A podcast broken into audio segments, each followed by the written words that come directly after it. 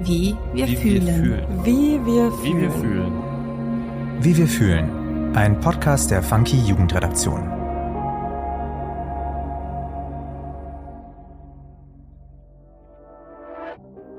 Hi, ich bin Lena und du hörst den neuen Funky-Podcast Wie wir fühlen. Hier übernimmt die Gen Z das Wort und spricht mit spannenden Gästen über das, was ihr Leben auf den Kopf stellt. Die Zukunftsfragen der jungen Generation kreisen vor allem auch ums Klima. Junge Menschen sind zu Recht besorgt um ihre Zukunft. Knapp die Hälfte der 12- bis 18-Jährigen geben an, sich sehr große Sorgen zu machen. Und das ist alarmierend. Viele von ihnen sind bereit zu handeln. In dieser Staffel werde ich mit einigen von ihnen sprechen. Die Auswirkungen des Klimawandels betreffen junge Menschen unmittelbar auch psychisch. Laut einer Studie des Bundesministeriums für Umwelt, Naturschutz und Verbraucherschutz blickt die Hälfte der befragten 14- bis 24-Jährigen pessimistisch in die Zukunft. Die Studie fragt auch nach den Gefühlen, die Umweltprobleme und die Klimakrise auslösen. Die häufigsten Antworten sind Angst, Trauer und Enttäuschung von der Politik. Auch Wut auf die vorherigen Generationen ist ein Gefühl, das junge Menschen beschäftigt. In der heutigen Folge spreche ich mit Bianca Rodenstein. Bianca ist Psychotherapeutin und im Verein Psychologist for Future aktiv. Der Verein vermittelt psychologisches und therapeutisches Fachwissen im Umgang mit der Klimakrise. Das Hauptziel der Arbeit ist die Förderung von Klimaresilienz auf individueller und gesellschaftlicher Ebene. Warum sollten wir die Klimakrise und psychische Gesundheit zusammendenken? Ja, es ist ja so, dass die Klimakrise im globalen Süden schon lange und ähm, bei uns spätestens jetzt ähm, so gestaltet ist, dass sie schon Auswirkungen auf die psychische Gesundheit hat.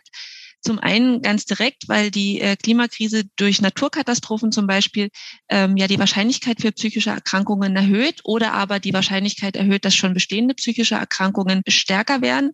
Das ist was, was in den USA in ganz, ganz vielen Studien belegt worden ist. Ähm, die APA, also die American Psychological Association, hat da ganz viele Untersuchungen gemacht und das nachgewiesen. Und zum anderen ist es ja so, dass die Klimakrise auch indirekte Folgen hat, zum Beispiel über die, wenn Hitze auftreten, wenn Dürren auftreten, das wird ja Auswirkungen auf die körperliche Gesundheit haben und das wiederum hat dann natürlich auch Auswirkungen auf die psychische Gesundheit. Und dann kommt ja hinzu, dass die Klimakrise auch gesellschaftliche Folgen haben wird. Also könnte es zum Beispiel zu Verteilungskonflikten kommen oder die Migration wird sich erhöhen, was ja auch jetzt schon spürbar ist. Und das sind natürlich auch Dinge, die Menschen ganz massiv belasten können. Und ähm, was ich auch ganz wichtig finde, ist, dass wir nicht unterschätzen dürfen, wie groß die Belastung für Menschen ist, die über die Klimakrise nachdenken, die verstehen, was die Klimakrise für Folgen haben kann und die gleichzeitig erleben, wie wenig auf politischer Ebene noch dagegen getan wird. Das ist ja auch eine immense Belastung, ähm, die da entsteht, insbesondere natürlich auch bei Jugendlichen, die ja ihr ganzes Leben äh, noch vor sich haben. Klingt einleuchtend. Ähm, könntest du für unsere Hörerinnen und Hörer einmal erklären, was Klimaresilienz bedeutet? Ja, also Resilienz an sich heißt erstmal so viel wie Widerstandsfähigkeit und das bedeutet, dass äh, Menschen idealerweise in der Lage sind, auf schwierige Situationen so flexibel zu reagieren, dass sie einerseits flexibel und angemessen handeln können und im besten Fall vielleicht sogar in einer schwierigen Situation wachsen können. Und bei Klimaresilienz speziell unterscheiden wir zwei Ebenen. Also das eine ist auch die individuelle Ebene. Also wie gut kann jeder Einzelne, jeder Einzelne sich an die äh, Folgen der Klimakrise anpassen und mit der umgehen und vielleicht auch an notwendigen gesellschaftlichen Transformationsprozessen teilhaben. Und das andere ist eher so eine kollektive Ebene. Darunter verstehen wir, wie gut Sozialsysteme zum Beispiel in der Lage sind, jetzt mit Stressoren umzugehen und trotzdem ihre Strukturen und Fähigkeiten und Funktionen so beibehalten zu können. Also ich sage mal, eine Möglichkeit oder eine kollektive Resilienz ist zum Beispiel, wenn äh, Sozialsysteme in der Lage sind, sich an bereits bestehende Veränderungen anzupassen. Also wenn wir jetzt Beispiel psychische Gesundheit nehmen, die wird belastet werden durch die Folgen der Klimakrise. Da würde es zum Beispiel darum gehen, Krankenhäuser fit zu machen, um sich ähm, dann um die Menschen entsprechend kümmern zu können. Da gibt ja jetzt schon Konzepte auch, wie schafft man das Krankenhäuser zum Beispiel hitzeresistenter zu machen oder mit vielen Hitze-Betroffenen ähm, sozusagen umgehen zu können oder auch den Ausbau der Psychotherapieplätze beispielsweise. Und was eigentlich noch wichtiger ist als dieser Prozess, ist sozusagen eigentlich Strukturen so zu verändern, dass die schlimmsten Folgen der Klimakrise möglichst schon von vornherein abgemildert werden können. Also da wären wir zum Beispiel bei dem Thema, dass wir ganz dringend Null Emissionen brauchen an CO2. Also da schon zu überlegen, okay, wie können wir die Strukturen so verändern, damit genau dieses Ziel erreicht werden kann. Wie können junge Menschen angesichts der Klimakrise für ihre psychische Gesundheit sorgen?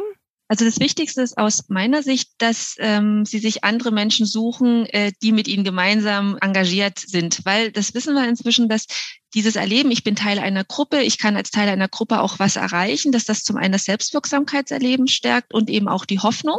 Und das wiederum sind ganz wichtige Schutzfaktoren für Resilienz. Vielleicht ist es ja auch so, dass man schon Teil einer Gruppe ist, also was weiß ich, man ist vielleicht in einem Sportverein oder singt in einem Chor. Da könnte man überlegen, okay, da sind ja schon Menschen, denen ich vertraut bin, mit denen ich vielleicht gut klarkomme. Wie kann ich das vielleicht nutzen, um was gegen die Klimakrise zu tun?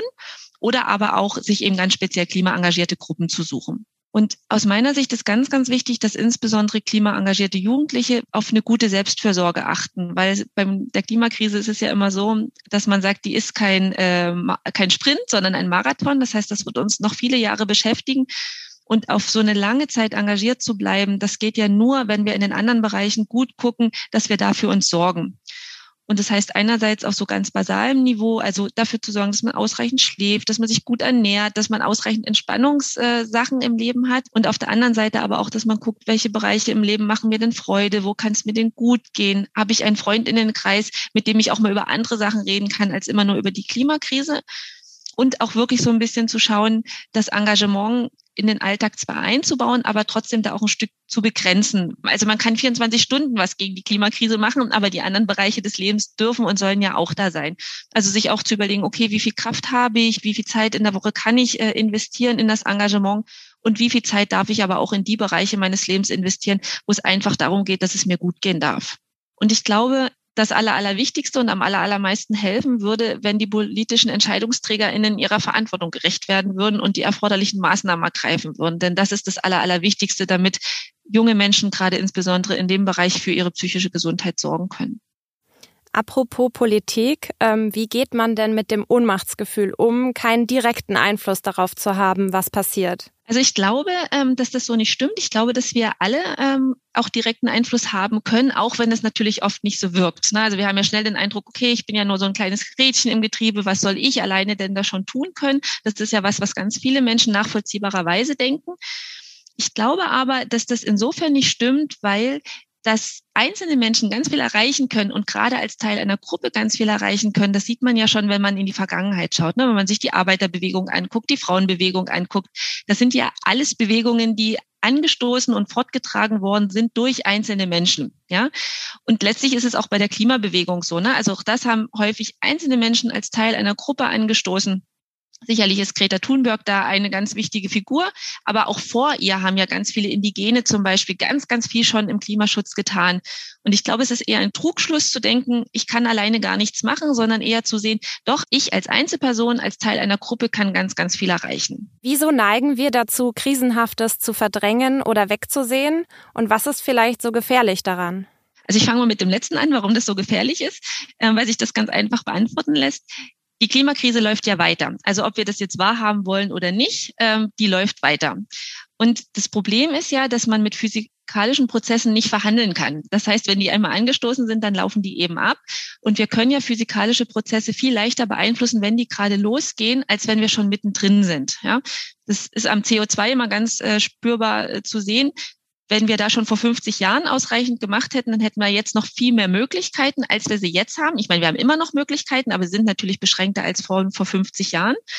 Und CO2 bleibt ja viele Jahrzehnte in der Atmosphäre. Das heißt, selbst wenn wir das jetzt äh, schaffen, auf zum Beispiel auf Null Emissionen runterzukommen, wird uns das noch eine ganze Weile begleiten, weil das CO2 ja nicht einfach aus der Atmosphäre verschwindet. Ja, also ob wir es wahrhaben wollen oder nicht, die Klimakrise ist da und die Folgen werden eintreten. Prinzipiell ist das Verdrängen ja erstmal ein ganz, ganz sinnvoller Mechanismus. Also es macht ja im Alltag total viel Sinn, nicht ständig drüber nachzudenken, dass ich morgen an Krebs über, äh, erkranken könnte und übermorgen vom Bus überfahren werden könnte. Das heißt, es macht ja schon auch Sinn, so Sachen auch erstmal ein bisschen nach hinten zu schieben. Aber bei den Dingen, die eben unmittelbar gerade passieren und die gefährlich sind und bei denen wir was tun können, ist Verdrängen natürlich schwierig, weil es uns davon abhält, ins Handeln zu kommen. Und da gibt es tatsächlich ganz viele psychologische Gründe. Also einer ist zum Beispiel der Finite Pool of Various. Damit ist gemeint, dass wir ja nur eine begrenzte Kapazität haben, uns Sorgen zu machen. Also sprich, ähm, wir machen uns vor allem über das Sorgen, was uns unmittelbar betrifft oder was uns zeitlich sehr nah ist. Und Da ist es leider so, dass bei uns im globalen Norden, auch wenn anfängt, sich das zu verändern, aber häufig trotzdem die Klimakrise immer irgendwie noch so sehr abstrakt oder weit entfernt äh, wirkt, ne? was im globalen Süden zum Beispiel ganz, ganz anders aussieht, schon seit vielen Jahren ganz, ganz anders aussieht. Während die Inflation zum Beispiel als aktuelles Beispiel ja jeden Tag spürbar ist am Portemonnaie. Ja, also ist es nachvollziehbar und logisch, dass man sich erstmal darüber Gedanken macht und nicht über sowas Abstraktes und Fernes wie die Klimakrise. Und dann ist es so, ähm, dass wenn wir uns mit der Klimakrise auseinandersetzen, dass das ja jede Menge unangenehme Gefühle aktiviert und wir Menschen das ja nicht gerne spüren. Also wer ist schon gerne traurig, wer hat schon gerne Angst, also versuch mal die Gefühle wieder ein bisschen rüberzuschieben. Wir brauchen aber diese unangenehmen Gefühle, um im zweiten Schritt ins Handeln zu kommen. Und aus meiner Sicht ist auch ein großes Problem, dass auch auf politischer Ebene so Verzögerungsdiskurse bedient werden, die den Menschen natürlich suggerieren, wir haben eigentlich noch ganz viel Zeit. Ja, also klassische Beispiel ist zum Beispiel diese Technologiegläubigkeit. Ne? Es wird schon irgendwas erfunden werden, was das CO2 auf magische Art und Weise aus der Atmosphäre rauszieht. Ja, das hat doch schon immer so funktioniert, ja.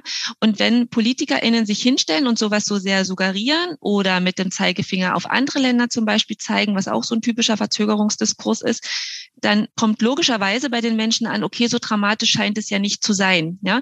Das heißt, auch hier ist aus meiner Sicht die Politik sehr gefragt, die ganz klar sagen müsste, wir haben einen Notfall und wir haben einen großen Notfall und wir müssen jetzt aktuell was tun. Absolut. Sehe ich ähnlich und äh, das ist auch das, was einem so Angst macht. Ähm, was bedeutet es, wenn junge Menschen große Ängste vor der Zukunft haben und wie können wir den Begriff Klimaangst verstehen?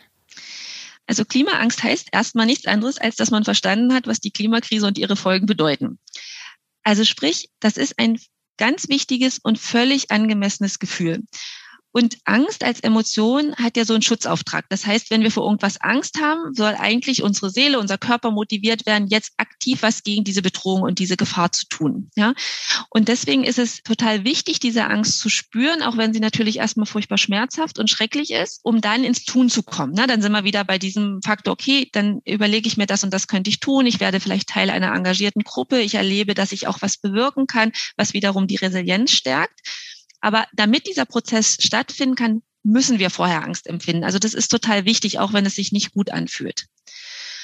Und ich finde mal wichtig, ähm, auch zu sehen, gerade beim Thema Klimakrise ist Angst natürlich eines der vorherrschenden Emotionen. Aber es gibt auch eine ganze Menge anderer Gefühle, die bei der Klimakrise eine wichtige Rolle spielen. Also Trauer zum Beispiel über das, was schon verloren gegangen ist und was möglicherweise auch noch verloren gehen wird. Wut ist ein ganz wichtiges Thema, was auch ein ganz äh, kräftigendes, ganz handlungsstärkendes Gefühl sein kann aber natürlich auch Hilflosigkeit, Ohnmachtsgefühle, die sozusagen bei der Beschäftigung mit der Klimakrise auftauchen und auch erstmal alle prinzipiell da sein dürfen, weil die einfach so passend und so richtig sind aber die dann natürlich im zweiten Schritt umgewandelt werden müssen in konstruktives Handeln, weil ansonsten kann das natürlich extrem lähmend und extrem anstrengend und einschränkend für die betroffenen Personen sein. Trägt da die Gen Z eine besondere Verantwortung gegenüber ihrer eigenen Zukunft? Also ich glaube, dass äh, die Generation Z nicht eine besondere Verantwortung hat, sondern dass alle äh, Generationen diese Verantwortung tragen. Und zwar jeder ganz individuell. Ne? Also es geht immer darum zu gucken, okay, ähm, ich habe eine Verantwortung der meiner aktuellen Generation gegenüber und natürlich auch allen folgenden Generationen. Und das gilt für Menschen aller Altersstufen. Und natürlich darf es aber darum gehen zu gucken, was kann ich individuell als Einzelperson leisten. Ne? Und das wird bei einem, ich sage es mal ein bisschen plakativ, bei einem dreiköpfigen Familienvater anders aussehen als vielleicht bei einer Studentin. Ja? Und es gibt da überhaupt kein richtig und kein falsch und kein so muss man das machen, sondern eher so ein darum zu gucken, okay, was kann ich persönlich in meinem Leben gut leisten? Ja? Und ich glaube eher, dass die Schwierigkeit ist, dass ganz viele Menschen sich so auf individueller Ebene abarbeiten. Also ganz viel gucken, okay, wo kann ich Plaste sparen? Wo kann ich vielleicht noch mehr Fahrrad fahren? Wo kann ich aufs Fliegen verzichten? Was alles ganz, ganz wichtige Prozesse sind und auf individueller Ebene auch unbedingt stattfinden dürfen. Aber noch viel, viel wichtiger als diese individuelle Ebene ist dieser Druck auf der politischen Ebene, weil dort da die Hebel sind, die wirklich dann was bedeuten und was bewirken können. Ne? Und statt immer zu gucken, okay, was habe ich denn jetzt falsch gemacht? Wie kann ich es denn das nächste Mal noch besser machen? Darf man sich an der Stelle eher entspannen und sagen, okay, ich kann nicht perfekt sein. In der heutigen Welt kann niemand perfekt klimaneutral leben. Aber ich kann gucken, dass ich einen Teil meiner Energie dafür verwende, wirklich Druck auf die politischen äh, Ebenen auszuüben, damit dort was passiert. Das ist ja auch irgendwie wie eine Begrenzung, dass dieser Druck überhaupt erst vom Individuum ausgehen muss auf die genau. Politik. Ähm, genau. Vielleicht auch eine sehr interessante Frage für junge Menschen, ähm, für Familienkreise oder Freundeskreise. Wie geht man mit Menschen um, die die Klimakrise leugnen? Also ich glaube, dass ähm, Menschen, die direkt den menschengemachten Klimawandel leugnen, es gar nicht so viele gibt. Also wenn man Untersuchungen glaubt und wenn man äh, genau hinhört, ist es meistens so, dass die allermeisten Menschen die Klimakrise schon anerkennen und auch, dass sie menschengemacht ist aber häufig das Ausmaß und vor allem die zeitliche Dringlichkeit nicht verstanden haben, ja, oder nicht im ausreichenden Maß verstanden haben, ja. Und da ist es eher wichtig, so im Dialog zu bleiben und erstmal zu verstehen, Mensch, wo steht denn der andere? Ja, das ist die große Herausforderung, weil wir natürlich immer den Wunsch haben, den anderen mit ganz viel Fakten zu überzeugen, damit er endlich versteht, worum es eigentlich geht. Aber es ist eher so, dass wir mit Fakten erstens häufig andere Menschen erschlagen und zweitens das oft eher dazu führt, dass das Gegenüber so ein bisschen zumacht, ne? weil ja jeder bestrebt ist, so die eigene Position immer so ein Stück weit zu verteidigen. Ne? Das heißt, es kann total hilfreich und sinnvoll sein, erstmal den anderen zu verstehen, mal zu gucken, okay, was hat er denn über die Klimakrise schon verstanden? Wo steht er denn vielleicht? Was sieht er denn selber für Einflussmöglichkeiten? Wo hat er denn das Gefühl, nee, das geht aber in meinem Leben gar nicht? Und eher in diesem individuellen Dialog über das Verständnis miteinander in Kontakt zu bleiben. Das ist eine große Herausforderung, auch tatsächlich für mich persönlich. Also ich kann das total nachvollziehen, dass das e-, extrem anstrengend ist. Aber es ist häufig so, dass über dieses im Dialog bleiben dann im Nachhinein oft viel mehr passiert, als man in dem Gespräch den Eindruck hat. Ja?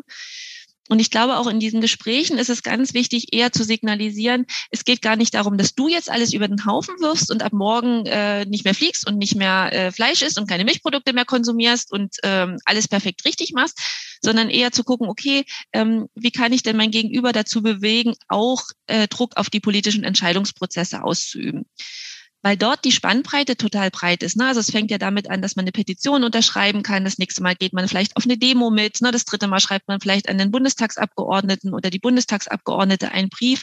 Also das Spektrum dessen, was man an politischen Druck ausüben kann, ist ja relativ groß. Und da beim Gegenüber im Kontakt zu bleiben und das eher anzubieten und zu sagen, es geht eigentlich eher darum als um individuelle Verhaltensänderungen, das lässt die Türen häufig viel besser offen sein, als wenn wir den anderen versuchen, mit irgendwelchen Fakten zu überzeugen. Also offen bleiben und im Dialog bleiben. Genau, und einfach klar machen, die Verantwortung liegt nicht bei der individuellen Einzelperson, sondern die muss weg von den Individuen ähm, zu den großen CO2-Emittenten und zu der Politik, weil dort die Veränderungen möglich sind. Tatsächlich sind wir schon am Ende unseres Gesprächs. Kannst du in drei Worten nennen, was du dir wünschst, wenn du an die Zukunft denkst? Ja, ich würde mir einerseits Empathie, also Einfühlungsvermögen, Mut und echte Toleranz wünschen. Vielen Dank. Gerne. Was ich heute aus dem Gespräch mit Bianca mitnehme, es gibt ohne Zweifel direkte Auswirkungen der Klimakrise auf die psychische Gesundheit. Verdrängung ist also total gefährlich, denn unangenehme Gefühle können notwendig sein, uns zum Handeln zu bewegen. Stichwort Angst, Wut, Trauer. Es gibt Möglichkeiten, wie wir mit diesen Gefühlen umgehen können. Zum einen, sich mit Gleichgesinnten oder einer Gruppe zusammenzutun, um sich zu engagieren. Das hilft sowohl der Selbstwirksamkeit, gibt aber auch Hoffnung. Andererseits muss man auch gut auf sich selbst achten. Da hat Bianca den Marathon erwähnt. Also, dass man gut schläft, sich gut ernährt, dafür sorgt, dass man Freude und Spaß im Leben hat. Denn alle Lebensbereiche hängen miteinander zusammen. Und letztlich müssen auch politische Entscheidungsträger ihrer Verantwortung gerecht werden. Denn durch wenig politisches Handeln entsteht eine immense Belastung, gerade für junge Menschen. Klar, die individuelle Ebene ist wichtig, sich zu engagieren und vor der eigenen Haustür zu beginnen, aber noch wichtiger ist der Druck auf die politische Ebene. Denn dort sind die Hebel, die etwas bewirken können. Also ist es auch sinnvoll, einen Teil seiner eigenen Energie darauf zu verwenden, Druck auf die Politik auszuüben. Vielen lieben Dank, Bianca, für deine Zeit und die anschaulichen Erklärungen. Und euch da draußen danke fürs Zuhören und bis zum nächsten Mal. Wie wir fühlen. Ein Podcast der Funky Jugendredaktion. Produktion und Redaktion Nina Sabo und Lena Enders. Schnitt und Sound Max Wiegand.